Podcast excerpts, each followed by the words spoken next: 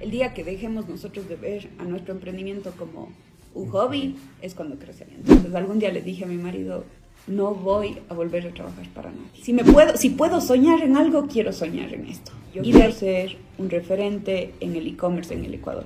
Llegó un amigo mío y me dijo, quiero hacerle una pulsera a mi novia. Ok, perfecto. ¿Qué, ¿Qué, quieres? Es que quiero que tenga una guitarra porque él es músico. Quiero un libro porque ella estudiaba psicología. Y quiero también un isque, un qué. Y fue para mí así un reto. La diferencia es que yo dije, todo me pueden copiar. Yeah. Me pueden copiar el proveedor, me pueden copiar, eh, me pueden copiar todo lo que sea. Pero lo que yo soy, no me, nadie me puede copiar. Bueno, o sea, mi, mi esencia nadie me puede copiar. Competir por precio va a ser el peor negocio que tú puedas hacer. Sí. En Marpecia tiene dos cosas importantes. Bueno, la actitud, que sin eso no, no pasa algo, que yo no contrato a gente por su título o por su... Yo les contrato, yo les entrevisto y si tienen buena actitud les contrato. Segundo, yo les digo, para tú hacer esto te tienes que abrir una cuenta en un banco y tienen que abrirse una es una póliza de ahorro. Yo digo, yo cuando ustedes se jubilen o cuando se vayan a trabajar en otro lado o lo que sea, yo quiero que ustedes salgan aparte de con lo que les corresponde por ley, que tengan, digan, wow, ya tengo para el entrado de un carro, ya tengo claro. ahorrado algo. Yo soy completamente anti esas personas que creen que mandando o gritando se consiguen claro. las cosas. Siempre preguntarme qué es lo peor que puede pasar. Yeah. Y si es que no es muy grave, avanza sin miedo. No, pero... Dos, tres. Hoy nos acompaña una de las personas que nos ha demostrado que tu emprendimiento puede convertirse en tu empresa y que además combinándolo con un poco de conocimientos, ganas y las formas de hacer las cosas bien y diferentes, puedes salir adelante y dar trabajo a más gente.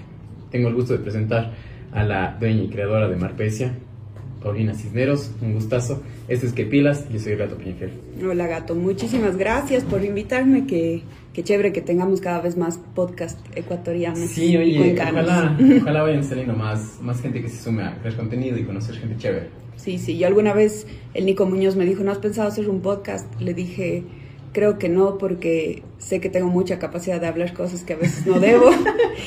y me dijo, ¿pero por qué no? Digo, porque yo sé que eso no es como subir una historia que se dura 24 horas claro. y se retira, sino es algo que se queda para siempre, entonces creo que no. Es que, bueno, Estoy preparada para eso. Sí, tal vez a veces, a veces yo sí pienso, o sí me ha pasado, de que uh -huh. un poco algún clip, como sale cada uno, salen full clips, uh -huh. se hace viral y dicen, che, o sea, si sale en buen plan o en mal plan, justo lo que tú comentabas, uh -huh. TikTok es una audiencia y Instagram es otra. Sí, sí, completamente. Completamente en digamos, nos pasó con eh, la Cavi Pineda, que habla rasgado, entonces la gente empezó ya, que porque, a, a, el hate, claro. exacto.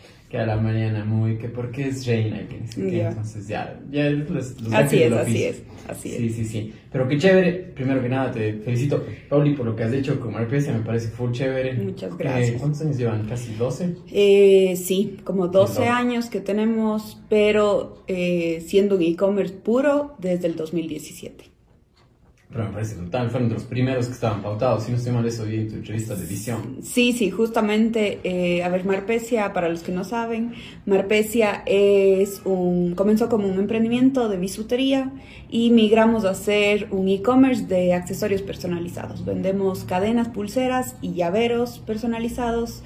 Eh, grabamos, ponemos fotos, la gente elige los dijes y así.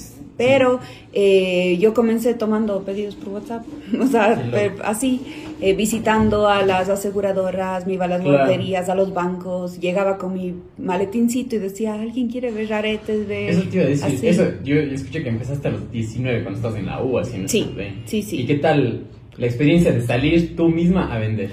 Eh, yo creo que siempre he sido una buena vendedora. Sí. Eh, me considero una muy buena vendedora y una muy buena cobradora. Sí, justamente. Pero soy una muy mala eh, eh, regateadora, por ejemplo. O sea, no, si vos me dices que cuesta algo 100, si no puedo pagar, digo, gracias, me retiro. Pero no soy una muy buena negociadora, digamos ya. así. Sí, sí, de, sí, para eso no soy muy buena. Pero de ahí en las ventas y en los, en los cobros me, me, ha ido Te bien. ha ido bien. Bueno, sí, sí, sí. Lo, lo, fundamental, creo que para, para Sí, empezar, sí, sí, empezar sí, tu emprendimiento, tu empresa. Sí. Pero qué chévere, me parece fulgara. Eh, tú comentabas ahí en esa misma entrevista que, no sé, empezó, cogiste algún curso de chiquita de hacer bisutería Así es. y nunca pensaste que ahora este fuera tu trabajo tu empresa. Sí, no, jamás. O sea, yo tomé un curso cuando estaba en cuarto curso por ahí con una amiga que justo el otro día me estaba acordando que bueno, ya después vos haces nuevas amigas y a veces te dejas de llevar con, con ciertas personas. Pero es chistoso, estaba pensando porque ella se llama Emilia Cordero Torres. Ella es una de las mejores clientes que tengo ahora en Malpesa. Es una persona que siempre compra y me estaba acordando con mi mami el otro día que el curso que yo hice fue con ella cuando éramos, estábamos en ah, cuarto curso y queríamos emprender en un negocio de bisutería, pero, no nos fue muy bien en esa época. Es que te iba a decir, cuarto curso y emprendiendo, o sea, por ejemplo, yo no tuve esa cultura. Sí, sí. Es muy, muy raro, creo, así. Sí, Ahora ya es los emprendimientos, hay chicos que un poco en TikTok están cobrando y todo. Sí, así es. Parece full acá. Pero sí, comenzamos así, tomé un curso eh, y ya pasó. Ahí se quedó hasta que ya fue en la universidad. Eh, a ver, yo vengo de una familia normal. No hemos sido ni cuna de oro ni pobres. Completamente normal. Mis papis súper trabajadores, los dos. Y yo siempre necesitaba hacer mis propios ingresos desde el colegio. Entonces, si bien yo en el colegio aprendí a hacer bisutería o algo, no funcionó. Yo ganaba 20 a 40 dólares al día, o sea, más que un sueldo básico. ¿En serio? En el colegio vendiendo brownies. Qué loco. Y yo hacía si necesitaba plata, un molde de brownies. Y si necesitaba mucha plata, dos moldes de brownies. Y de ahí les vendía y les cobraba. Entonces yo siempre tenía mi falda de las Catalinas llenas de chocolate, de porque cargaba los moldes de los brownies conmigo. Entonces, eh, desde pequeña aprendí a, a, emprender, a tener mi propia plata. O sea, mis papis no me daban. Pues iba a decir, también el apoyo de tu papi fue fundamental, porque en un, en un video tuyo... sí, sí, no, es así. Ellos siempre me apoyaron, por ejemplo sabían que yo me cogía todos los ingredientes para los brownies, pero nunca, ya, o sea, ya en sexto curso mi mamá me dijo, o sea, ya, tienes que eh, vos mismo comprar, y sobre todo yo tenía full plata ya en efectivo siempre y, mi mami me pedía, yo le prestaba.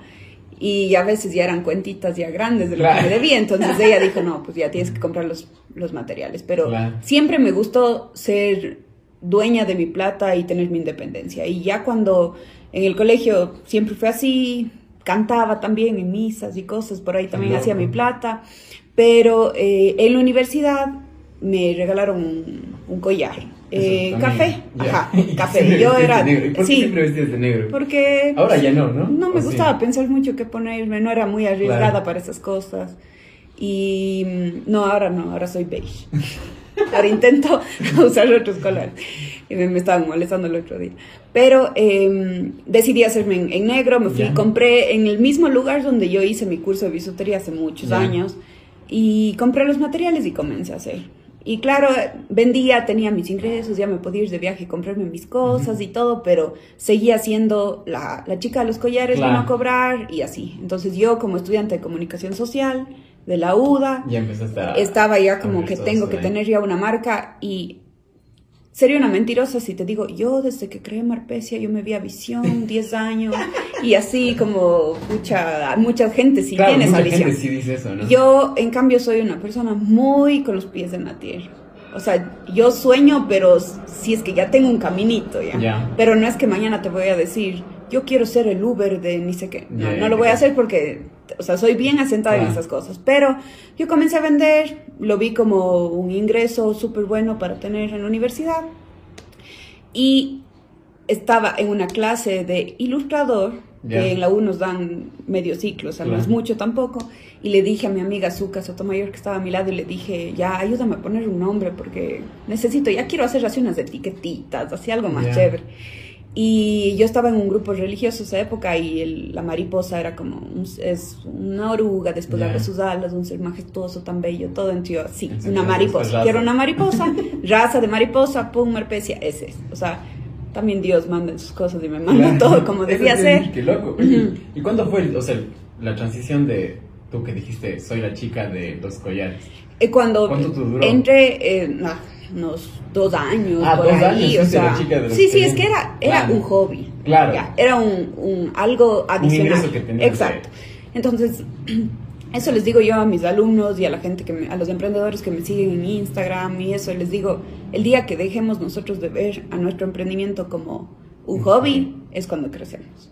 Entonces yo, en la ignorancia total, hice un logo yo mismo con mis conocimientos de ilustrador. Me acuerdo que me fue una imprenta y, me y yo le decía, es que quiero 100 etiquetas. Y me decía, es que 100 es muy poco, o sea, no lo puedo hacer. Yo, pero no, hágame 100. Y me acuerdo, o sea, metí las patas. En cambio, ahora yo, a todos mis alumnos, como, no, para eh, hacer en imprenta tienes que hacer ya mínimo 2.000, 3.000 para que te salga, que ni sé qué. Pero comencé así, haciendo mis propias etiquetas yo mismo. Y, eh, y, y ahí estábamos en una transición entre High Five y Facebook, más o menos. Entonces yo comencé a publicar en Facebook porque comencé a hacer mis pasantías en la motora que es una agencia de estrategia digital que tiene ya muchos años. Yo fui su primera pasante, después su primera empleada, eh, después fui la gerente de Megabyte, o sea, son mis amigos. Lo de, Megabyte es también un, Exacto, me casé con eh, un amigo de los dueños, o sea, primero fui novia, él me presentó, no fue al revés. Qué, chévere, pero... Sí, sí, y em, a la par, mientras estudiaba, mientras estaba trabajando en la motora a tiempo completo y todo, eh, seguía con Marpesia, pero aplicando todo lo que uno va aprendiendo. ¿Cómo del tiempo? Porque también veía el video que estás tú en tu casa, así, solita en tu sala, con, creo, así, con, bata, con gorro, todo, sí. Em, yo trabajaba hasta las siete y media, 8 de la noche en la motora, casi todos los días, cuando ya estaba a tiempo completo. Y de ahí llegaba a mi casa y me amanecía. Siempre he sido una persona súper nocturna. O sea, eh, no, me, no me gusta dormir pronto, entonces no tenía problema en amanecerme, sobre todo porque estaba trabajando en algo mío. Y, y comencé así, poco a poco. Primero hacía los pedidos, después ya Marpe se dejaba porque estaba muy a full con la motora. Después lanzamos Megabyte y estaba full con Megabyte. Entonces siempre Marpe estaba como que, si bien estaba, era mi empresa, pero no le daba todo el tiempo que... Y ahí todavía seguía, siendo tú, porque todo yo, creo que todo yo, absolutamente todo. O sea, tú eras la que empacaba, la que mandaba. Que hacía, la que, facturaba, la que armaba las cosas porque son personalizadas. Y em, ya, yo ya, ya me casé y estaba lanzado de mega, o sea, con el megabyte al aire, ya creciendo un montón. Eh, y estaba con Arpecia también, ya en un buen caminito, porque apliqué todos los conocimientos que aprendí en la motora también, que es las redes sociales. Entonces comenzamos a publicar en Facebook y en Instagram. Primeros, si no se mal, así es. las primeras en Cuenca y que para que puso así el boom de... ¿Sabes qué? Em, siempre dicen el que llega primero llega dos veces. Sí. Y es la pura verdad. Eh, nosotros, yo abrí la cuenta de Marpecia como yo era community de Nutri, ya. era community ah, de, de Europea, era community del Banco del Auto un rato, así, cosas así. Y también tenía mi Marpecia, entonces yo aprendí muchas cosas, me autoeduqué en muchas cosas y comencé con esto de las redes sociales. Pero en esa época no era algo que uno pensara en decir, vendo esto, cómprame por, por WhatsApp o por Instagram. eso no eh, no se nos ocurría siquiera. Era todo así, ándate a localas y como nosotros no teníamos local, entonces no, no había. Entonces esos fueron los inicios y si crecimos tanto en redes sociales también fue porque yo estaba trabajando en eso y en esa época, ahora que leo mi tesis, porque hice la tesis sobre esto, teníamos un alcance orgánico en redes sociales del 80%. Entonces, o sea, si tú tenías 100 seguidores, publicabas, 80, te veían. Era una, es como cuando comenzó TikTok y el alcance es brutal y comienza una red y el, alcance es así. Entonces, no pautaba mucho, pero ya teniendo el conocimiento, Decía aquí, yo le decía a, a, mi, a mi amigo Juano Palacios, que era el encargado de hacerla y que es dueño de la motora, el encargado de hacer la pauta, le decía, Juano, dame poniendo 10 dolaritos en esta publicación, 5 dolaritos. Así, pum, pum, ya el ponía. y fue nos íbamos a la primera feria en Guayaquil, verás. es una historia es, chévere. Sí, súper chévere. Nos fuimos a, a, una feria en Guayaquil, primera feria en Guayaquil que nos íbamos. Y yo le digo, Juan, dame poniendo este anuncio y ponle 10 dólares. Y el Juan hace el anuncio y se equivoca y pone 100. Y, me, y esa publicación estaba, pero... aparte, cuando cambias de valor, no, es, de 3 a 6 es como que de 500 a 1200, exacto. no me imagino de 10 a 100. Bueno, y yo en esa época, o sea, ganaba el básico, claro. 100 dólares era imposible para mí una inversión así. Y, le, y el Juan no se da cuenta cuando ya habían pasado como 60 dólares el anuncio. Entonces eh, me dice, Pauli, chuta, me equivoqué, perdón, tranquila, ya te, que te voy a diferir a, de rol a, a un año. Así, así ya, ya no pasa nada y esa publicación súper bien. Y cuando llegamos a Guayaquil, la gente hacía fila para comprarnos. O sea, yo ya iba a llorar de la emoción porque es la primera vez como que validé que Marpecia tenía tanto potencial. Claro. Y éramos o sea, un negocio, me acuerdo, nosotros tenemos como dijecitos así, entonces la sí, gente sí, iba sí. eligiendo los dijes y hacíamos ese rato. Eso, eso justo ahora te iba a preguntar aquí, porque tú dices que Marpecia no es que venda un producto ni tampoco vende moda, sino No. que vende una historia. Y eso me parece lo más Sí, vendemos Porque cosas con significado. es con significado, que tienen algo detrás y... ¿Y cómo logras posicionar eso de ahí? Porque ahora también vi el video que te tiraron hate. Cuando te- y me parece súper Sí, bien sí. tu video. Porque... Es que verás, yo tengo dos negocios. Marpecia, Claro. que es el e-commerce, es mi base, es lo que me ha permitido todo.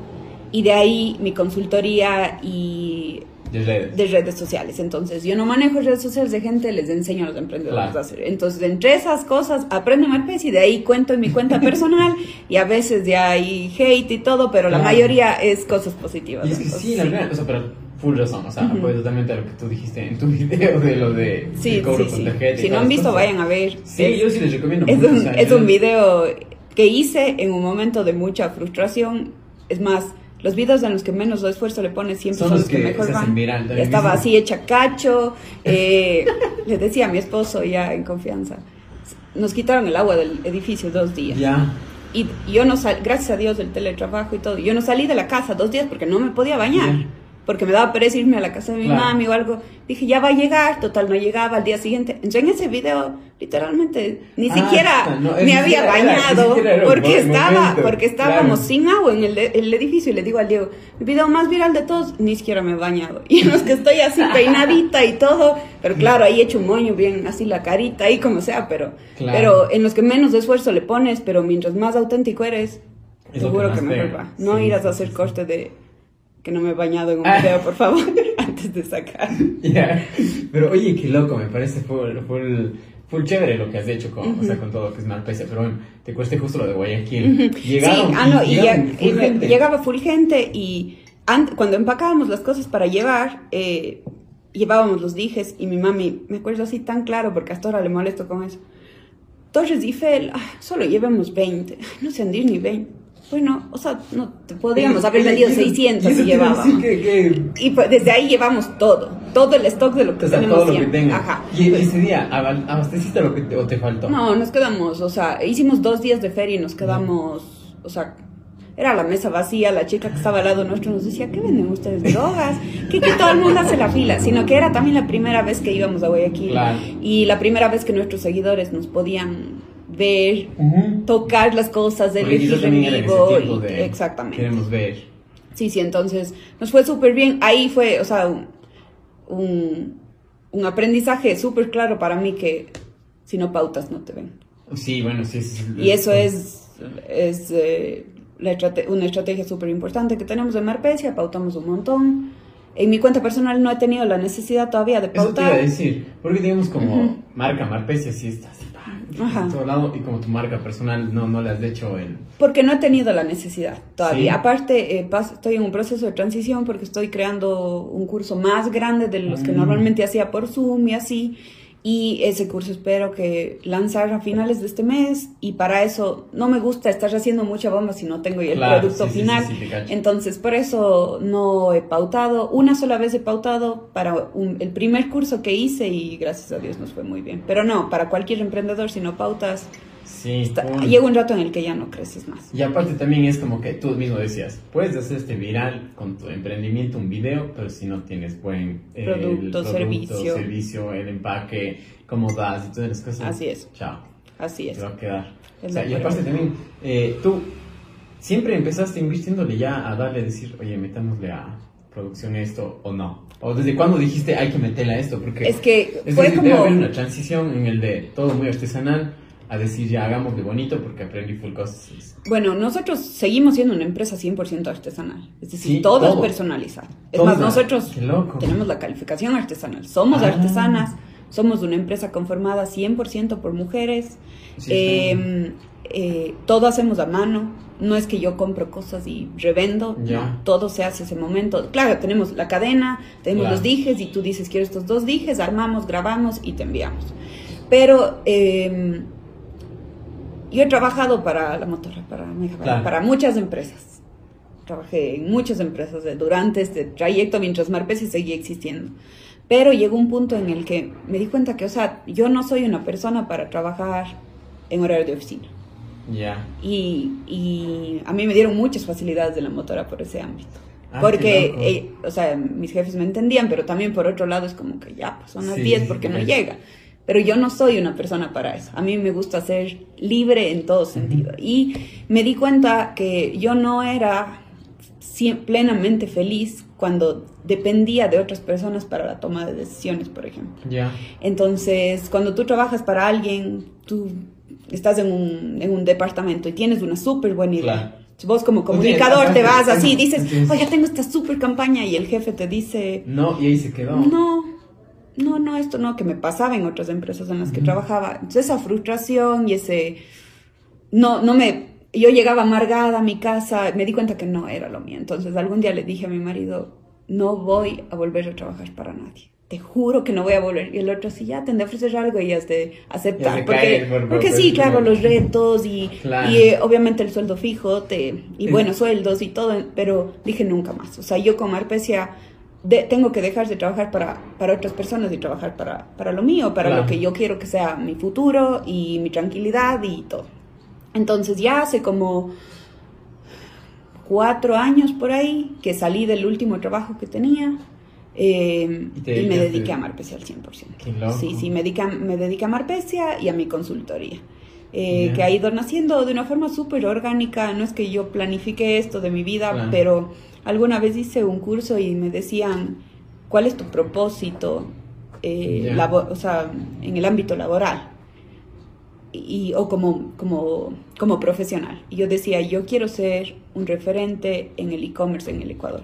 Quiero ser una mujer referente en e-commerce en Ecuador. Ya. O sea, en eso sí. Eso siempre lo Eso tuve claro. lo. ¿Cómo iba a ser? No sabía, pero era como, si, si, me puedo, si puedo soñar en algo, quiero soñar en esto. Y de ahí fui anclando con las cosas de Marpecia y dije, em, voy a hacer una empresa que sea 100% de mujeres, voy a hacer solo e-commerce. Y nosotros desde el 2017 hasta el enero del 2020 fuimos e-commerce puro y duro. O sea, no aceptábamos pedidos por WhatsApp, no por redes sociales ni nada, porque era no es igual que te hagan un pedido de una y te digan, hola, quiero esta cartera roja, Claro. que, que te digan, quiero la pulsera con el color verde, amarillo, azul, y también quiero el dije de sea- osito y el de carro y el de cruz. Y sabe qué, pónganme la cruz al lado del del carro, porque si Dios quiere me compro un carro el otro año. Porque así todas las historias nos daban. Entonces era muy difícil tomar los pedidos y sobre todo llega una época, nosotros somos full regalos, o sea, para regalos nos compran un montón. Entonces, eh, llega una época en la que es imposible contestar tantos mensajes, te confundías, tomabas mal el pedido. Entonces, por eso lanzamos la web. Y nos hemos enfocado en, en educar al cliente en cómo se compra. Eso por te iba a decir, es muy importante porque, chicas, eh, con, con el mismo, eh, o sea, caigo en el mismo video que te habían comentado eso, tú decías, no deben en sus emprendimientos, les das tu consejo, no deben competir por precios, No. Sino tal vez vender una experiencia. Y creo que eso hemos fallado full, quizás los ecuatorianos o los emprendedores. Porque eso, lo que dice el, el Nico el otro día en el que Pilas nos decía, nosotros estamos vendiendo Shumir como si fuera Un un chuchaqui, te venden el sí, sí, sí. Y lo que está haciendo ahorita Ajá. es, te vendo la experiencia, experiencia y, y toda la cosa. Entonces, ¿cómo tú le metiste a vender, o cómo vendías tú hablando, no es que yo te vendo esto, no, no te estoy vendiendo moda? Nunca lo tuve que decir. Eh, Solo, verás, no, a ver, no, no es así, así nomás. Lo que pasa Claro. es que al inicio nosotros, yo vendía collares, aretes, pulseras, todo lo que estaba de moda, estaban de moda los búhos, compra búhos y pon búhos, estaba así. Hubo una gran moda de los búhos, me acuerdo, porque me hice full plata vendiendo collares de búhos en esa época en la universidad. Pero eh, llegó un amigo mío y me dijo, quiero hacerle una pulsera a mi novia. Ok, perfecto. ¿Qué, qué quieres? Es que quiero que tenga una guitarra porque él es músico. Quiero un libro porque ella estudiaba psicología, alguna cosa, Ah, un- sea, abogada, no sé. el- Ajá. Y quiero también un es que un sé qué. Y fue para mí así un reto, pero dije, voy a buscar. Me acuerdo, me fui al centro, busqué aretes, desarmé aretes, cosas, y le armé una pulsera con lo que había. Ya, él feliz y todo. Y me puse a pensar que cuando yo doy un regalo, normalmente, yo soy anti dar un regalo de pararse en la farmacia de la esquina y comprar un puesto de una vela así. No, y hay cosas lindas. Yo me voy y me compro cosas para mí. Es que Ahí. decir, digamos, para mí que me den uno de esos es como que digo, O sea, me compraba yo. cero esfuerzo. claro, decir, Eh, yo desde que tengo uso de razón, me acuerdo a mis, a mis amigas a los 18 años, 17, les regalaba un rosario, o sea, ¿En así, porque decía como que quiero que ellas, tal vez ahorita no le pongan valor, pero tal vez en un futuro, o si algún momento usan, o si algún momento se ponen o algo, se van a acordar de mí. Y me acuerdo a una de mis mejores amigas también en su cumpleaños, me fui a buscar por todo lado un relicario para ponerle una foto. Eh, o sea, como que siempre intento que sea algo que digan, esto me regaló la Paulina. Claro, algo siempre que tampoco sea tan fácil de Ajá. decir. O en los matrimonios intento todos, ver claro. algo así, como que tenga un significado. Entonces dije, quiero tener dijes para que la gente pueda personalizar y que sea algo con significado, que cuenten una historia. Para esto yo no sabía de la existencia de Pandora, no, o sea, era muy pronto. Y obviamente, seguramente ellos son una empresa muchos, muchos más años, pero la verdad, te No. juro, por mi vida, yo nunca había visto, fue algo que me salió natural. Mis pulseras no son del estilo de Pandora, Claro. pero claro, en Pandora tú también eliges los dijes y todo, pero las mías son completamente diferentes, de otro estilo. Pero cuentan una historia y vos puedes Claro. armar y todo lo demás. Entonces comenzó así, como, como dándole un significado y siempre decía como, eh, cu- cuenta tu historia, con, porque quería transmitir lo que yo de verdad quería vender. Porque cuando hacía los collares llegaba un punto en el que decía, ya no sé qué hacer. O sea, ya no me nace un modelo, o sea, no, no se me ocurría porque yo soy de usar cosas chicas, no, no muy grandes, entonces la inspiración se te va. En cambio, con las, con las cosas con significado, ya, Ya el la cliente le pone el la- significado. Claro. Ajá, claro que sacamos modelos, yo me inspiro, yo soy la que diseño todo, pero, pero es mucho más fácil vender eso porque cualquiera se siente identificado con la historia que uno mismo que le da. Eso contamos, la plena. Ajá, Qué sí. chévere, pero y de ahí, oye, ¿y qué te iba a decir ahora con esto de, de que empieces a personalizar y toda la cuestión? ¿Qué tan difícil es, o sea, no, no como, como tú dices, no competir con precios? Eh, a ver, Marpecia no es el negocio más barato. Claro. Vos encuentras gente que puede hacer cosas similares, pero mucho más barato. Eh, la diferencia es que yo dije, todo me pueden copiar. Me pueden copiar el proveedor, me pueden copiar, eh, me pueden copiar todo lo que sea, pero lo que yo soy, no me, nadie me puede copiar. Bueno, o sea, sí. mi, mi esencia nadie me puede copiar. Entonces, bien, todos tenemos la misma placa para grabar, Eh, digamos, ya. decir. pero yo soy la que elijo la tipografía. Yo soy la que decido hacerle un poquito más abajo. Yo soy la que me saco el aire diseñando el empaque para que vaya justo con una frase que cuando abra la abuelita le caiga la lágrima. Así. Sí, entonces, entonces, dejé de estresarme, ¿sabes? Hu- Hubo una época que sí, comencé a ver mucha competencia de, de, por ejemplo, ya, cadenas de iniciales como esta. Yo saco, lo mío es como te digo, artesanal, Ah, hecho a claro. mano, cuesta 15 dólares. Y me sale en Facebook, cadena con inicial, se vea la foto súper chévere. 10 dólares con aretes. Ay, Diosito, ahora sí, que, que, ¿cómo hago? ¿Cómo compito? Tengo que estar pilas de que no tampoco estar en mi zona Claro. de confort y que venga alguien y me, y me, y me saque del mercado o algo Claro. así. Entonces digo, bueno, voy a pedir para ver qué, porque, porque por último, si es que realmente están dando algo bueno y todo, Y yo mejor me salgo de las iniciales porque ya eso Claro. ya está haciendo mucha gente y vendo Sí. otras cosas. Pedí, me llegó un motorizado con un- una bisutería china, claramente, o sea, eran bolsas de, De, la, de, de- de- todo el eso, mundo sí, se pide. exacto. Antes en Wish, cuando todavía Algo así, exacto, así. O sea, súper mal, me, me entregó en una bolsa de, de, de esas de linecita celeste rosada, así como cuando tú te vas al mercado y te ponen Claro. ahí las, así, en una de esas bolsas plásticas encima, que nosotros no, nada de plástico, Eh, no me dio factura, no, nada, se demoraron, cero, o sea, entonces, y de ahí abrí y la inicial era más o menos de este porte, a diferencia de lo que estaba la foto, la delicadita. Ah, entonces, claro. no, la foto no es la correcta, todo. Entonces les dije a mis chicas, no nos preocupemos, nosotros estamos dando Mm. sí una bisutería, sí es una inicial igual, pero lo nuestro tiene empaque, lo nuestro tiene mano de obra y el que quiera aceptar que- eso está bien. Ajá, esas y cosas. valoren esas cosas. Y bueno, vendemos muchos iniciales así, no sean las más baratas del mercado, porque es el paquete completo. Claro. A mí me parece full bacán eso porque ponte, digamos, justo ahorita estamos en una fábrica que es de ropa Ujú. y digamos, ponte esto de aquí, se cerró porque el mercado, no, yo no estoy Claro, en el mercado, sí. pero por ejemplo mi tía me decía, llegaron los peruanos de camisetas en 5 dólares. Claro. No jodas, digo, sí, chuta, qué chiste. Y, es- y da pena, y es decir, ¿qué es lo que te motiva a decir? No, dale, o sea, cuando ya estabas diciendo, chuta, ¿qué será? Pidámosle, y el rato ese, ¿qué, ¿qué es lo que te motiva a decir, sí, estamos por buen camino, vamos, dale? Porque, porque, o sea, no, no se comparaba en ningún punto ni el producto ni el servicio. Y sí, puede haber gente que diga, no, no, yo prefiero que me den un fondo de plástico, pero que me cobren Claro. el 25% menos. que Y hay otros que dicen, no, yo prefiero pagar, que me llegue la factura, que me llegue a mi casa cómodamente, que me llegue el correo de que ya salió el pedido, que me llegue, Claro. o sea, todo como debe ser, y que me llegue el producto tal como yo vi en la foto, que es otra cosa. Sí, bueno, eso. Entonces, hay de todo. Hay gente que nos dice, ay, qué caro, ay, ni sé qué. Y, Claro. por ejemplo, eh, las pulseritas de hilo rojo, que también vendemos un montón.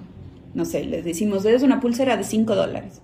Y me dicen, por, una, por un cordón amarrado, 5 dólares.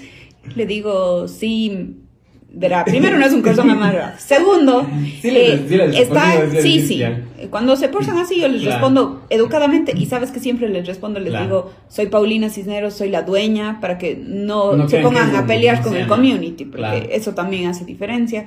Y le digo, yo te entiendo que tú puedas encontrar más barato, si encuentras más barato, anda nomás, compra, no hay problema, pero nosotros cobramos eso porque yo tengo que pagar impuestos, yo le Claro. pago el, el, el, el sueldo justo a mis, a mis a mis empleadas, porque el producto no te llega así nomás, te llega un empaque precioso, con olor, con, Claro. con, con historia, Es- con detalle y todo. experiencia que. Ajá, y porque para yo poderte responder este mensaje estoy pagando internet, estoy pagando celular, Claro. para tomar esa foto también invertí, para- entonces todo eso va dentro de ese producto, entonces por eso lo nuestro cuesta más. Ay, sí, bueno, tienes razón. así. Algunos otros me responden otra pendejada, pero... Claro, pero, sí, me imagino que Pero sí, yo me, quedé clara en que competir por precio va a ser el peor negocio que tú puedas hacer. Sí, bueno. En este video que hago, eh, que subí a TikTok y a, y a- y a Reels, y les digo que cuando tú cobras con tarjeta, no puedes decir, ah, si va a pagar con tarjeta, le voy a cobrar el 6.5% adicional, algunos hasta más. Y, oye, me dio una tristeza leer los comentarios de la gente. te decía, los comentarios provoco. Ah, es- te decían, algunos te decían, vaya y vean el, en el marketplace. Ajá, vaya, vaya niña y ve en el marketplace a ver si es que, a ver si entiende la realidad del Ecuador. Otro me puso, esto es de Ecuador, no Nueva Zelanda. O sea, Sí. sí, pero sobre todo, sabes que la mayoría que eran consumidores decían, sí, eso es, así es. Y algunos emprendedores, que no deberían ni llamarse emprendedores, porque son gente que está vendiendo ilegalmente Claro. cosas, que es diferente, eh, que decían, yo no voy a, eh, a, mm, a hacerme cargo de ese, de ese porcentaje. Si quiere pagar con tarjeta, entonces que asume el costo, si no, que pague en efectivo. Punto, chao, así, pero radical. ¿En Y, y todos, sí, yo también, ni sé qué. Entonces, pues, qué, qué pena, porque yo, yo no me pongo a estar peleando y responderles. Yo a uno que otro les respondo cuando me hace una pregunta o cuando tengo que aclarar algo, pero si se ponen así en esa posición, es como, Claro, ¿para qué voy a estar sí, sí, sí. queriendo pelear con alguien que no va a entender? Entonces, qué, qué pena, porque nunca van a, o sea, siempre su negocio va a ser claro. un negocito ilegal, nunca va a ser una una, empresa. empresa, nunca. Porque si usted, señor, no quiere cumplir las leyes, otro señor decía, verá, yo no facturo, porque si tengo que facturar, tengo que sacar un RUC. Y para sacar un RUC, uno Claro. tiene que pagar el IVA y eso no Claro. es... Sí, señor. Y público. Y- O sea, hasta para que el SRI vaya así a buscarle. Sí, es No. y, y lo triste es que la gente no ve que hasta el mismo RUC les puede, o sea, no es una pauta, pero es como que les ayuda para los mismos créditos que necesitan. No, es, sabes que es, un mal de los jóvenes emprendedores y de muchos mayores también, que Sí, es como no le quiero dar al Estado ni sé qué, pero tengo algunos casos cercanos últimamente de, de gente muy talentosa que hacen cosas muy buenas, Y que no pero no facturan y por ende se van a querer sacar visa para Estados Unidos. No Señor, no puede, obviamente. Porque usted puede ser una buena persona, usted puede regresarse al país, pero vos no tienes nada, o, o sea, que diga qué es lo que has hecho en tu vida financieramente. Y eso es súper importante tener como las cosas claras y hacer las cosas como manda la ley. Eso es lo que me gusta de lo que tú compartes, porque también yo soy arquitecto, pero estas locuras, sí. sí, sí, sí, me parece full Y arquitectura es lo más casi, ¿y cuánto me? Y, pero no le pagaré el IVA, no me haga la claro, factura. Y vos, arquitecto que no ha facturado un dólar en 10 años. Y, es como que, claro. ahora, sí, ¿qué le pasa? Así es. Y, lo peor es que a los arquitectos es donde más, como tú dices, en la obra, oye, dígale que a, su proveedor que no me cobre. Que no me cobre, claro. Es, una, es una fregada, porque hay que creo que educar a la gente y que seamos un poco más, no sé, conscientes con lo que estamos haciendo con nuestro país, para que sea más gente, ¿qué sería? No sé, eh, conectada en una sola vibra para cambiar el país. Y me parece muy chévere lo que tú estás haciendo. Y ahora te iba a tocar el tema de, ¿qué tal es el trabajar con mujeres? Ya que tu empresa se caracteriza por eso de ahí. Oye, ¿sabes que Para mí ha sido súper fácil eh, manejar un grupo de mujeres, pero sí te digo que yo no contrato a gente por su título o por su... Yo les contrato, yo les entrevisto y si tienen buena actitud les contrato. Así no sepan nada. Eh, todas las... Ahorita somos siete, si no me equivoco, en Marpesia. Mi mami es la administradora, gracias a Dios tengo a alguien de confianza ahí que es como la cabeza.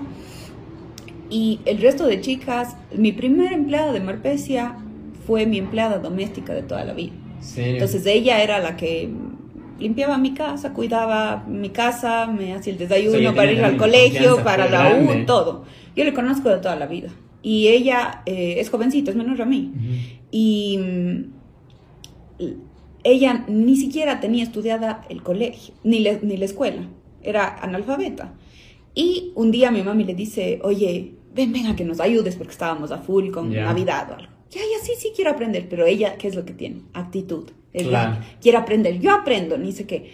Y un día le ponemos a llenar una guía y nos damos cuenta que no sabía ah, escribir. Ya. pero no, es que me sacaron de la escuela cuando era chica y ya, y ella tiene hijos ya, o sea, era grande ya y no tenía educación. Entonces, no, no tienes que hacer, sí, sí, ya me voy a inscribir.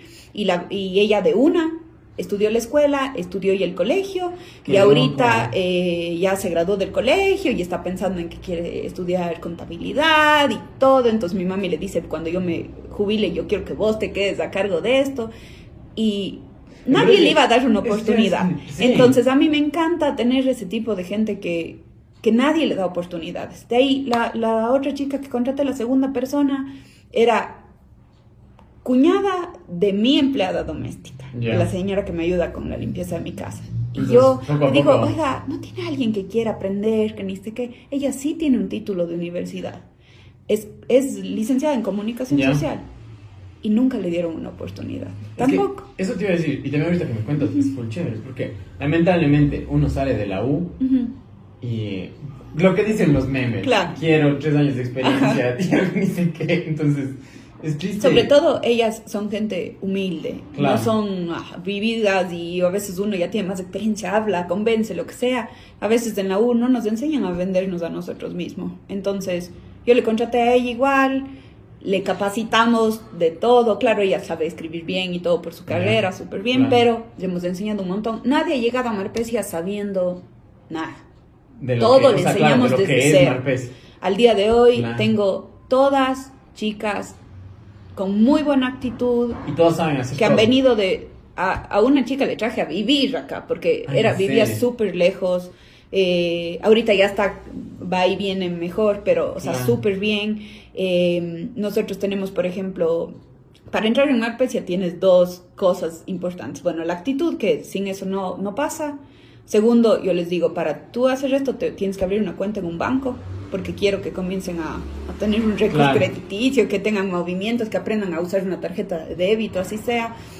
Y tienen que abrirse una, es una póliza de ahorro que, que es como una empresa que, que, que, que, yo ahorro también. Entonces, de ellas obligadamente todos los meses tienen que ahorrar, hacia 20 dólares. Me parece Entonces, la, la, esta empresa les debita 20 o 30 dólares al mes y ellas van ahorrando. Entonces, ya es como, Mónica, ¿cuánto tienes? Ya tengo 450. Yo digo, yo cuando ustedes se jubilen o cuando se vayan a trabajar en otro lado o lo que sea, yo quiero que ustedes salgan, aparte de con lo que les corresponde por ley, que tengan, digan, wow, ya tengo para la entrada de un carro, ya tengo Claro. ahorrado algo. Entonces, esas son las dos cosas que obligadas. Oye, qué ganas. tienen que ¿no? tener una cuenta de un banco y tienen que Nunca. tener el ahorro programado obligatorio. Nunca en mi vida había escuchado a alguien que les haga eso y me parece rarísima. ¿Y qué es lo que te motiva a decir eso? Que mm, si yo, yo te decía, yo ganaba súper bien en el colegio, pero no tenía plata, todo me gastaba.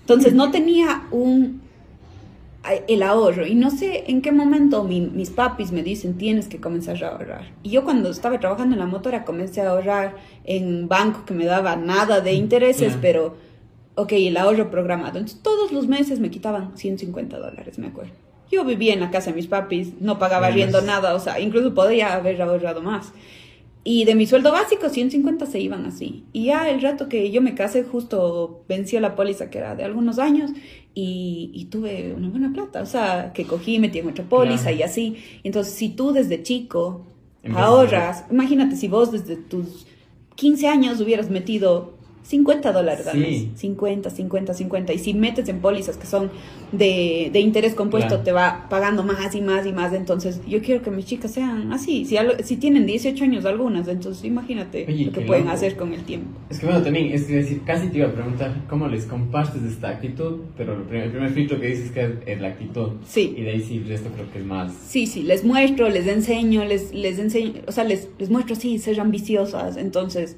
ahora, por ejemplo, que yo me voy manejando sola a la playa, así. Y les digo, "Ven, ustedes tienen que ser libres de hacer eso, porque si no, pobres, están esperando el bus y ni sé qué. Digo, ya están ahorrando. Ahora, ¿cuál es nuestro próximo paso? Aprendan a manejar. Claro. Ya, o sea, ahorita ya las tres están en curso de manejo Sí. justo esta semana. Entonces les ayudamos a, a- a en todo lo que podamos. Mientras yo pueda hacer que ellas sean mujeres más empoderadas, van a venir más felices al trabajo, van a, van a, van a ser mejores empleadas y van a ser más felices. Y eso sí iba a decir, tu contacto es directo con ellas. Sí, sí. Me Entonces, parece súper chévere porque, a uno. digamos, no quisiera decir mal, pero digamos, yo he pasado por oficinas en las cuales se manejan supuestamente esa comunicación empresarial, pero, pero poco es que para conversar con tal. No, me parece rarísima que converses tú. Sí, sí, re- bueno, seguimos siendo una empresa relativamente pequeña, somos siete personas y tengo como cuatro que son temporales que van en las épocas, en las épocas fuertes, pero, pero no, a mí me encanta tener un grupo solo de mujeres. eh, Eso es full no es, o sea, cuando ya estábamos en el camino, dije, sí, solo quiero que sean mujeres. Pero, Nunca pensaste. pero no es que desde el primer día me dije, ah, voy a hacer solo mujeres, pero es como que el negocio se presta más para eso. Claro.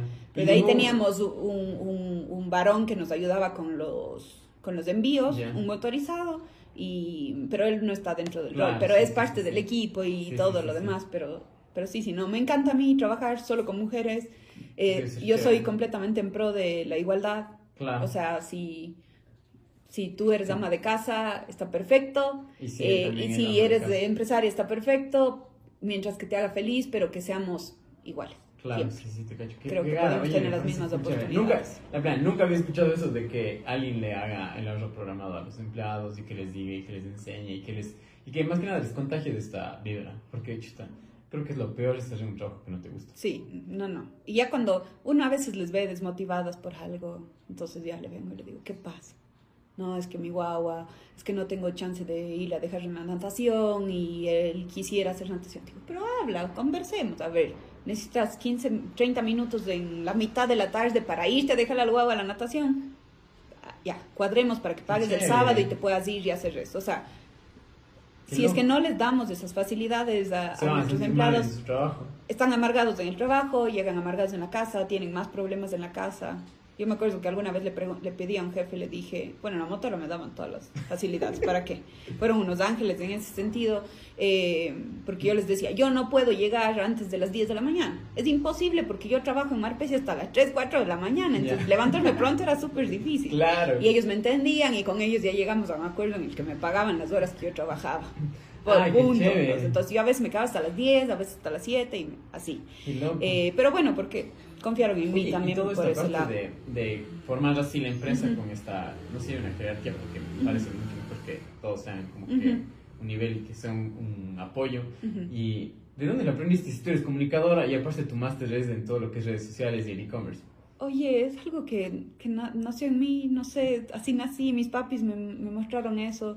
Yo soy completamente anti esas personas que creen que mandando o gritando se consiguen las cosas. Es más de muchas empresas de las que he salido ha sido porque me he encontrado con gente así y eso no va con, mi, con mi forma de ser. Yo creo que más se consigue eh, motivándoles, mostrándoles, diciéndoles, para Navidad quiero que me apoyen y quiero lograr esto. Ya, ya, sí. ¿Y cómo hacemos? Quiero que mañana me traigan ideas. Perfecto, ya, Pau, hagamos esto. Y darles esa libertad y, y el aplauso cuando se merecen y el regaño también cuando se merecen. Entonces, algo que les digo también a ellas siempre desde que entran es, si vos te equivocas, o sea, si haces algo mal, está bien decir, me equivoqué, voy a aprender, voy a mejorar. Pero si me están, no, es que, es que yo, es que, o sea, eso no va conmigo. Entonces, desde la entrada les digo, asume tus errores, pide disculpas y mejora. Y ya, no pasa nada. O sea, yo soy muy, muy abierta, yo me equivoco, todo el mundo se equivoca, pero que uno sepa decir, sí, me equivoqué, no voy a volver a hacer, o sabes que no estoy entendiendo esto, necesito ayuda con esta parte. Entonces, para ahí nos ha ido bien. esa confianza. Sí, sí, sí, nos ha ido bien. Eh, yo intento ser la mejor jefe posible, o sea, la líder del negocio. Dice la jefe que tú quisieras tener. Exactamente. Yo sé que a veces también uno comete miles de errores. A ellas tendremos que preguntarles cuáles son, pero, pero bueno, ya espero estar creando un espacio para que ellas se sientan cómodas, crezcan y que después la empresa siga creciendo con ellas ahí dentro. Ya. Oye, qué chévere. Y una pregunta ahora que ya tienes toda esta empresa conformada. ¿Te cuesta a ti delegar algo o no? ¿O te costaba al inicio? Porque de ley, tú mismo dices, tú empezaste haciendo desde el, desde el paquetito, de cómo se arma, de, cómo, de la, todo, todo, todo, todo. Y es un proceso artesanal que tal vez te da la, la, ventaja de saber cómo se hace y cuando vas a pasar a alguien le puedes enseñar y dices, no, te estás demorando mucho, te estás demorando más, te estás haciendo esto. me parece súper chévere. ¿Te costó o no te costó algo delegar luego? Porque es un trabajo muy propio. Sí y no. Sí y no. Yo a la primera persona que le enseñé a hacer todo fue a mi mami.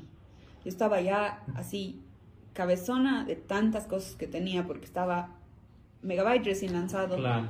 Un montón de bendiciones y problemas a la vez, creciendo como locos. Y Marpecia creciendo y yo recién casada. Si yo llegaba un rato en el que ya no le veía a mi marido, o sea, pasaba trabajando.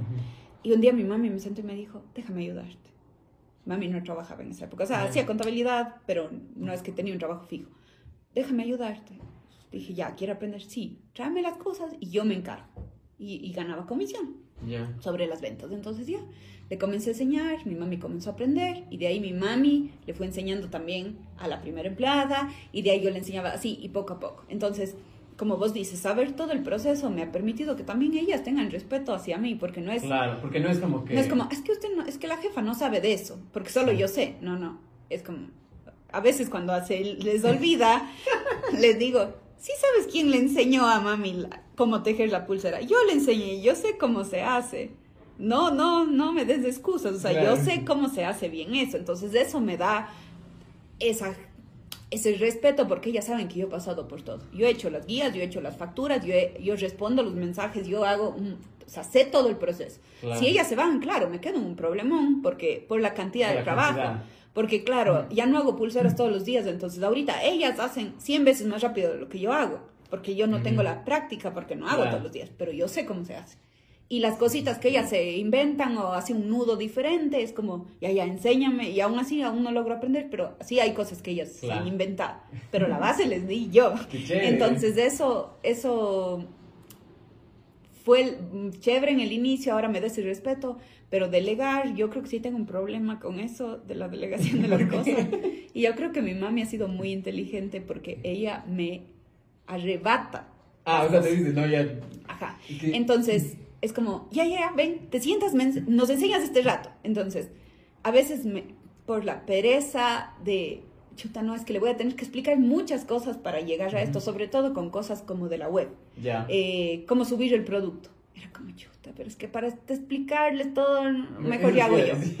Mejor ya hago yo. Entonces, poco a poco he ido aprendiendo a, soltar, pero eso sí, cuando delego, delego y suelto, o sea, sin problema. Me cuesta el primer paso, pero ya cuando doy el paso ya es, una maravilla. Te inmiscuyes mucho en las cosas y dices, yo lo he estado haciendo, se te hace súper difícil pasar a alguien así. Sí, sí, sí. No, y sobre todo yo soy muy detallista.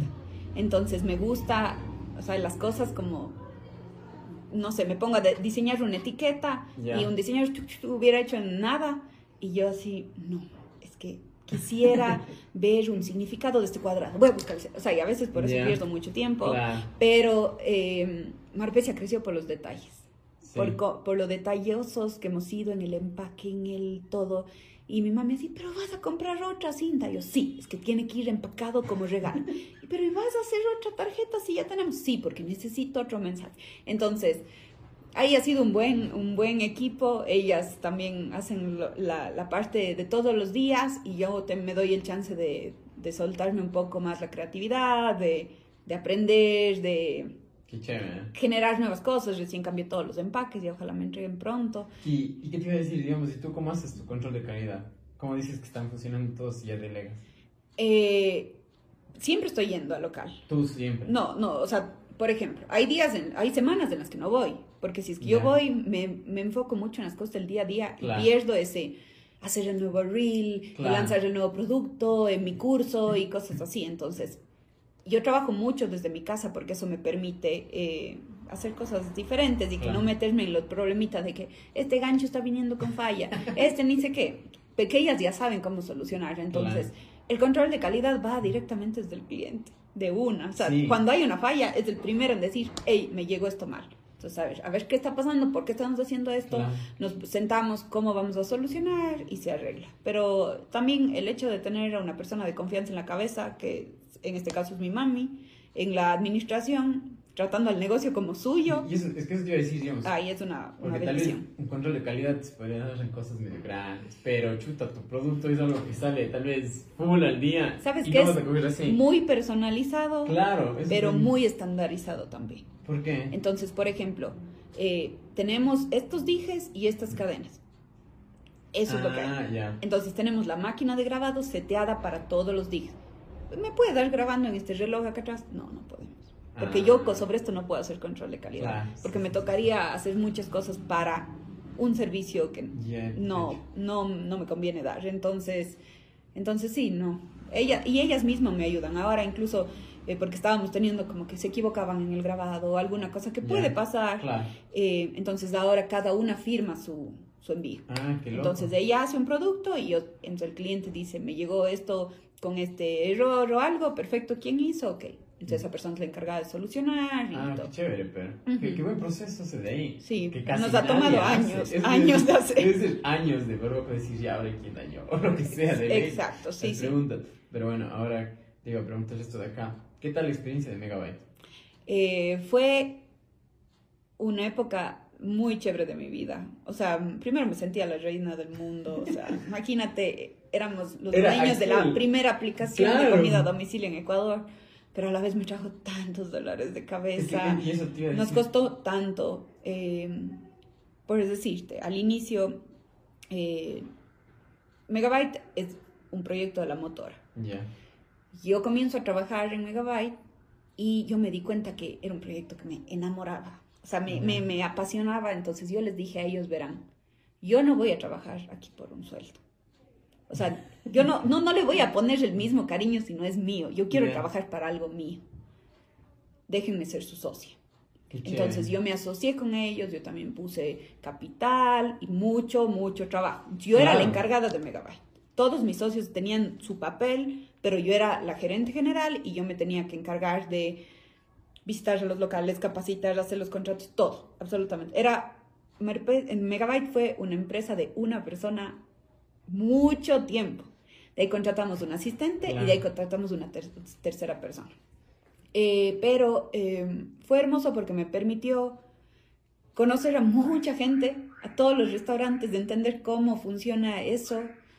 También me enseñó que cómo puedo aconsejarles a los emprendedores que quiero hacer una app.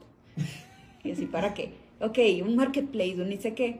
Porque vos, yo podía tener 600 millones de descargas y 600 millones de clientes listos para pedir la comida. Pero si el restaurante no respondía, Se no servía de nada. Entonces mi cliente era el restaurante.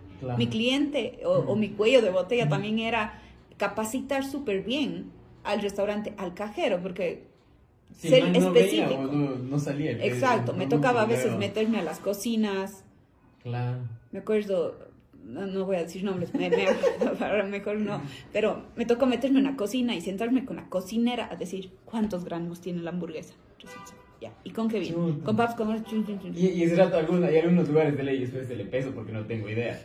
No, sí, no tenían idea o simplemente la persona que sí tenía la idea no estaba, entonces Claro. tocaba hacer así. O yo, mi esposo y yo somos súper quisquillosos con la comida, entonces yo no como lechuga, no como tomate, como como cinco vegetales máximo, esto es reciente, pero antes cuando yo trabajaba en Megabyte, cero. O sea, nunca se compraba un vegetal Claro. en mi casa más que para hacer así un refrito básico. Y mis socios, en cambio, comen todo. Entonces ellos, eh, ellos decían, ya la hamburguesa, pon hamburguesa con papas, más cola, agregar y ya Y de está. ahí- y de ahí, yo o decía, sea- no, porque yo no puedo pedir en Megabyte. Yo misma no puedo llegar. pedir. Ah, Ajá. Porque yo no como ni lechuga ni tomate. Y el queso amarillo no me gusta, entonces yo necesito poder elegir y que también me diga, ¿quieres salsa extra? Sí, sí quiero. ¿Quieres esta cola? Sí. Entonces, eh, ellos accedieron a hacer el cambio porque era un cambio en la aplicación. no era así nomás. O sea, el, el programador, el que es un genio, el Juan Diego Rodas, le tocó así estar. O sea, ir en contra de lo que él pensaba porque Es que no le veíamos quizás- importancia en ese entonces, en el inicio. entonces, y también uno se acostumbra a lo que uno piensa. Claro, y sobre todo como programadores ya está todo así, y tener que meter algo es como, pero ¿por qué no dijimos más antes o algo así? Entonces, eh, hacer esos cambios, por ejemplo, creo que fue, yo creo, no sé, habría que preguntarles a ellos también, pero yo creo que fue uno de los éxitos de Megabyte, el hecho de que sea, que yo pueda pedir sin lechuga, sin tomate, sin ni sé qué. Y claro, eso nos tomaba hacer un menú un montón de tiempo. Sí, pues. A ratos me decían, tanto que te demoras en un menú. Y yo, sí, pero es que si no, es que tienen muchas cosas, es que ni sé qué. Pero en cambio, el rato que ya estaba hecho era así súper, súper chévere. Oye, y ahora te iba a preguntar, lo de Megabyte fue un boom, fue, Ujú. lo, fue loquísimo. Y por ejemplo, ¿qué tal la experiencia de vivir algo que próximamente sí vivir? Porque son los que como que se adelantaron a hacer esto de los pedidos Ujú. así por teléfono y todo esto acá. Porque es como que vivir un ratito antes de que todo el mundo se meta a esto. Sí, sí, sí, ¿para qué? O sea, estábamos en el camino correcto, Claro. en el momento correcto. Habían aplicaciones mundiales de comida a domicilio, pero alguna quiso venir a, a Cuenca sobre todo. Ya. pero no pegaban pie con bola. ¿Sabes por qué? Porque nosotros, los ecuatorianos, somos especiales en nuestras cosas. Sí. A nosotros nos gustan las cosas nuestras también. Claro que nos gustan las cosas de afuera, pero si no, es, si no está pensado para el, pensamiento ecuatoriano y cuencano todavía, que es diferente, no funciona. Entonces eran cosas como que tú ibas a pedir y lo primero que te decía es seleccione la zona. Y Sí, vos, pues. en Y Cuenca, Y en Cuenca no hay zona. no sabemos ni si vivimos en el norte, en el sur, en el que, o sea, no es como en Quito, en Guayaquil Claro. que tienen sus zonas delimitadas. Nosotros la zona por la zona rosa, por el Claro. vergel, pero el que hacía eso no tenía esa información. Entonces, solo ahí ya se les bajaban un montón de usuarios. Entonces, Claro. nosotros cambiamos ese tipo de cosas. Eh, por ejemplo, tú pedías como de cuánto cambio, cambio de cuánto lleva el motorizado. Mm. Nos ponían eh, que me cambie la Fanta por el Sprite. ¿Qué?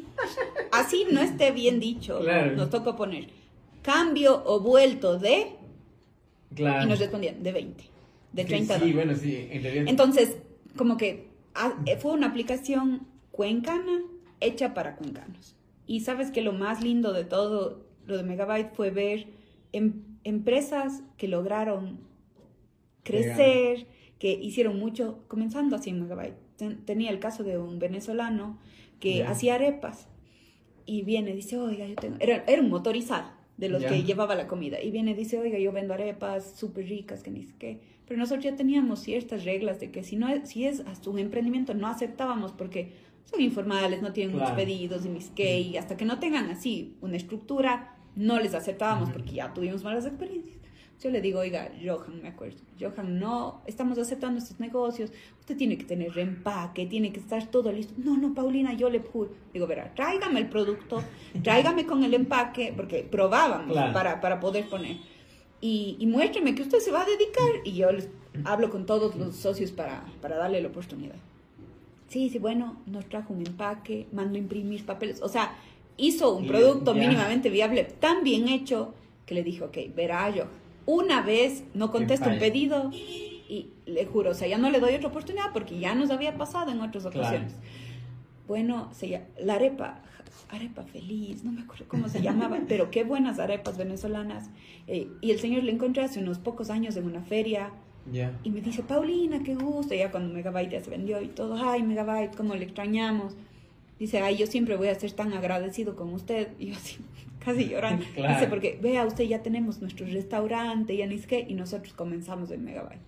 Y él dejó de ser motorizado y se dedicó a, A su, restaurante. restaurante. Y así crecieron un montón, un montón, un montón de chifas, de, Claro. de emprendimientos, de postres, de, de cosas que Chévere, se dedicaron. Se dieron fue bien. Sí, no, gracias a Dios Megabyte fue una chévere plataforma para que tenga mucho trabajo. Qué, qué. La me- gente aquí, Me sí. parece full chévere. Todo, o sea, en realidad en todos tus trabajos, en Ujú. todos tus trabajos y tus empresas han hecho un cambio. Me parece espero. chévere. Y es que es la plena, qué gara. Desde con quién trabajas y con la oportunidad que les das y todo. Pero bueno, nos pasemos a la segunda parte. Conversar una hora da full sed, entonces por eso les tengo aquí, Pauli, para ti. Una, este es un trago ambateño. ¿Mm? Es un vodka, vale, es un litro, puedes darte una vuelta, puedes probarle. Es de regalo para ti, es Ay, de Cartago. Es una, le dicen a litrona en Ambato, aquí en Cuenca todavía Muchas no hay. gracias. Eh, hay a nivel nacional en Quito, Guayaquil y... Es que a veces la distribución el- es el problema. Claro, entonces Sí, por ahí muchas estoy gracias, muchas gracias. Para que te pruebes, Buenas. recuérdenlo, hay full sabores y 5 dólares un litro de vodka ecuatoriano, dense una vuelta. Buenazo, Ya, muchísimas gracias. Perfecto, ahora en la segunda parte son preguntas, Ujú. así pack, y solo me respondes y pasamos a la siguiente. Ok. Ya. Ok, la primera, ¿cuál es el mejor consejo que te han dado? Mm, no sé si es que yo hice esto, un consejo de alguien que me dio, no sé de dónde salió, pero es como em, siempre preguntarme qué es lo peor que puede pasar. Ya. Y si es que no es muy grave, ya avanza sin miedo. Y si es grave, ya decides si hacerlo o no. Pero creo que eso es un consejo y algo que manejo en mi vida siempre. Qué loco, o sea, pero está full big, es como Ujú, que Sí. piensen que es lo peor que puede pasar. Sí, es que a veces queremos tomar decisiones y, y estamos así como, chuta, y ahora, y ahora. Y dices, bueno, ¿qué es lo peor que puede pasar? Ah, voy a perder 100 dólares. O tal vez no me contesten, o lo que sea. Ya, pues no es tan grave, entonces haré. Qué loco. ¿Y cuál es el peor consejo que te han dado? Este que dice, em, piensa mal y acertarás. ¿Por qué es el peor consejo? Porque no creo que deberíamos ser tan negativos. Claro, bueno. O sea, es como que les he oído a gente mayor así decir, piensa mal y acertarás. Así como que, no sé, no ha de ser como dicen. Entonces, Claro. prefiero pensar en más positivo y en intentar ver siempre, con cuidado, obviamente, no confiar ciegamente en todo el mundo, pero, pero intentar ver las cosas buenas de las personas antes que estar dudando mucho. Qué chévere. Ujú. Ya, ok. Ahora, ¿algún pensamiento que tú hayas cambiado con todo el tiempo, con todo lo que has aprendido? Como que antes pensabas de esto y ahora me doy cuenta que no. Ay, qué difícil. Mm, ¿Qué podría ser? A ver, yo creo que cuando decidí lanzar mi marca personal y como salir en las redes y aparecer, yo antes no es que criticaba y decía, ay, ya está queriendo ser influencer. No, no decía eso, pero, pero sí tenía demasiado miedo al, al- a la crítica. Ya. Y yo le decía siempre, el rato que a mí me critiquen, yo me muero. O sea, Ya. no voy a poder con esa crítica. Y poco a poco creo que ya le he ido perdiendo el miedo y yo pensé que iba a ser imposible. O sea, yo decía, es imposible yo salir hablando en redes sociales. Es imposible. ¿Y qué te hizo cambiar eso? Que me di cuenta que si no mostraba mi cara, mi negocio no iba a crecer y, y, deci- y, y con este propósito que te decía, que yo quiero ser un referente, Claro. que quiero enseñar a más Ah, sí, emprendedores, también. ¿cómo hago para ser un referente si no muestro mi cara? Entonces decidí hacerlo y, y no ha sido tan grave como, como creí. Qué chévere. ok, ahora la siguiente es algo que tú no estés de acuerdo con la mayoría de gente, no sé. Ahí puede ser cualquier cosa. Aquí han llegado hasta comediantes que me han dicho, no me gusta el mote. Así. Eh, no entiendo por qué a la gente le gusta Game of Thrones. yo, yo también no he visto todavía. Soy el, así como que dos veces intenté y dije, ya, o sea, hay tanto este movimiento de Game of Thrones, yo tengo que entender, o sea, yo, yo, si algo disfruto en mi vida es ver la televisión, Ya. O sea, es mi hobby, es lo que amo hacer, es lo que me da paz, es lo que me encanta hacer, Yeah. ver la tele. Eso es lo que hago. Y aparte de trabajar. Pero todo el mundo hablaba de Game of Thrones y yo, sí, wow, sentémonos, Diego, a ver. Rucos. Solo al final pasaba algo y así. Entonces, segunda oportunidad intentamos y de ahí puse así en Google, literal. ¿Por qué no me gusta Game of Thrones? Y me salió así como, eres del 8% de la población que no va a disfrutar este tipo de ni sé qué, ni sé qué. Y dije, ya, no es lo mío. El Diego dice que, que cuando están vestidos de medievales yo ya le pierdo la atención y que es por eso. ahí, Entonces, bueno. Qué Pero sí. ya, ok. Ahora, ¿algún contenido que a vos, no sé, en tu vida te dices un libro, película, serie que te dices, incluso cambiar algo? Mm, soy muy mala lectora. Muy mala libro, lectora. pe- Pero te voy a decir dos película, series serie. o películas o algo así.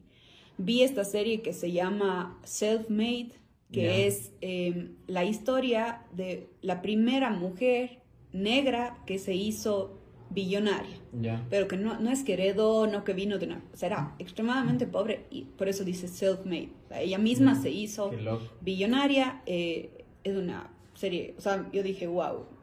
O sea, todo es posible si es que ella pudo hacerlo. Eh, y también me- em, una película que fue así como que me llamó mucho la atención fue la de la historia de McDonald's. Ya, ah, la Eh, ajá, donde- ajá. Entonces, ahí vos ves claramente cómo, y es lo que pasa así en todos los negocios, como el- los manes hacían las mejores hamburguesas, eran los que tenían la receta, pero no tenían idea hacer. o visión de negocios o cómo vender. Y llegó este man que, claro, no estoy de acuerdo con lo que les robó y todo lo demás, eso no, pero en cambio él tuvo la visión. Él dijo, voy a hacer esto y voy a ponerme esto y, e hizo las cosas. Claro. Entonces, la diferencia entre al que le va bien y al que le va mal es el que se dedica y hace. Qué loco. Nada Ya, más. ok. ¿Algún contenido que tú consumas frecuentemente y recomiendes? Mm, a ver, le- les voy a dar un tip a los emprendedores aquí. Eh, nosotros en nuestras redes sociales tenemos, le seguimos a la prima, al tío, al amigo, a la marca y nos sale demasiado contenido. ¿Sabes? Claro. Uno ya se emborracha de, de no sabes en qué, qué te entrega valor, qué no, dejas de seguir, sigues. sigues. Si yo tengo una cuenta que solo sigo, o sea, es una cuenta X, no dice mi nombre ni nada, ya, es de X así. Y yo desde, desde esa cuenta sigo solo a cosas que me van a entregar valor. Entonces, por ejemplo, voy a seguir a muchas cuentas de marketing digital, voy a seguir a cuentas de joyas que están creando cosas chéveres, voy a seguir a cuentas que me de crecimiento personal, de salud mental y lo que sea. Entonces, cuando yo me quiero eh, llenar de valor, Entras a esa cuenta. entro a esa cuenta. Ah, Porque para las otras estoy ahí, ay, el baile, el otro, ni siquiera la tendencia, bla. En cambio, en esta es como, ella enseña esto, él enseña esto, voy a aprender. Entonces, así no me, no me esquivo. Eh, como te digo, no soy muy buena leyendo, es un- una meta que me pongo todos los primeros de enero de los años. Voy a leer más, voy a leer más. Este año he leído un libro, ni sé cómo, aún me falta un poco para acabar, porque paso demasiado tiempo haciendo otras cosas y el tiempo único que tengo libre, me gusta ver La series. tele. Sí, ¿Qué en, una, otra vida yo sería crítica de Netflix o algo así.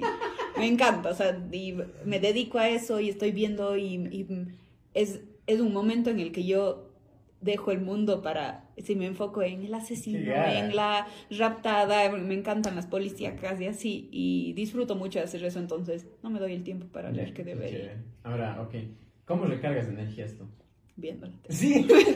Sí, es como que, a ver, una, una cosa que el emprendimiento, que Marpecia, que mi consultoría privada me ha dado, es ser libre y tener acceso a mi tiempo cuando yo quiera. Entonces, claro, ahí tienes retos que es como, chuta, hice algo que estuve viendo la tele en vez de hacer lo que debía. Claro. Obviamente yo no es que hago esto, así paso todo el día viendo la tele, no.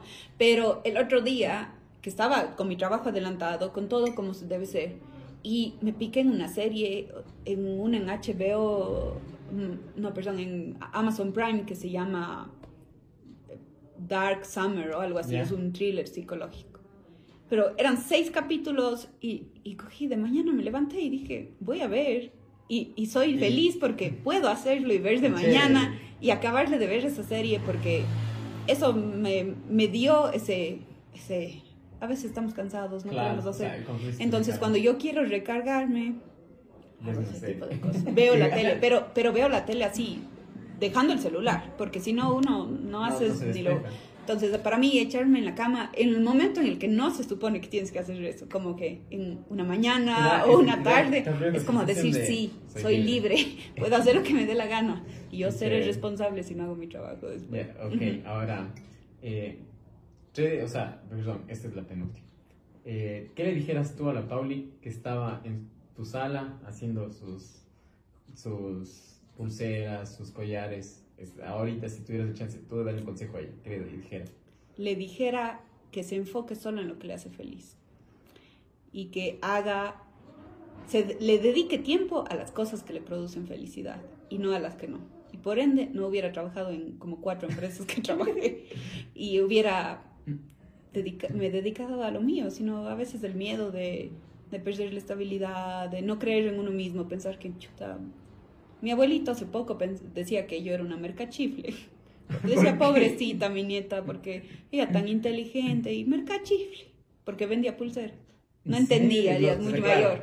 Pero ahora él me ve y dice, ay, no, sí, mi nieta y todo, pero, pero claro, es el, el, el hecho, o sea, yo todavía tengo amigos que, que tal vez no conocen mucho lo que hago y todo, y me dicen, ay, sigues vendiendo las pulseritas. Y vos decías, O sea, sí, sí, sí, sigo vendiendo las pulseras, pero, pero no sabes al nivel que lo estoy haciendo. Claro. Eh, y qué es lo que me ha permitido hacer, porque también, por ejemplo, yo enseño redes sociales, pero si vos no vieras que yo tengo un negocio con 69 mil seguidores vendiendo, No creerías que... ¿cómo me confías? Es Claro. una man que dice que sabe sobre redes y nada más. Entonces, eh, claro, mi carrera y mis estudios me permiten enseñar eso, pero también la la experiencia. experiencia que tengo. Entonces, yo le diría, sí, que deje de gastar tiempo en cosas que no son y aceptar propuestas de negocios y de cosas que no le hacen feliz y no le nace así como esto es. ga- Ya, la última. Tres pilares que tú mantengas siempre en tu vida, así como que digas, no sé, hay muchas personas que dicen el amor, esto así. Pilares o valores que tú digas, eso los tengo y me marcan a mí. Bueno, yo creo firmemente que Dios hace todo en mí. O sea, Él pone todo como debe ser en mi vida. Él es mi pilar fundamental. Eh, de ahí, eh, la relación que tengo con mi, con mi esposo. O sea, es lo más importante que tengo en mi vida. Y sobre todo, la confianza que hay y el apoyo que hay entre los dos. No es muy fácil ver a una mujer emprendedora Claro. que esté siendo exitosa y que la pareja le esté apoyando así como él me apoya a mí.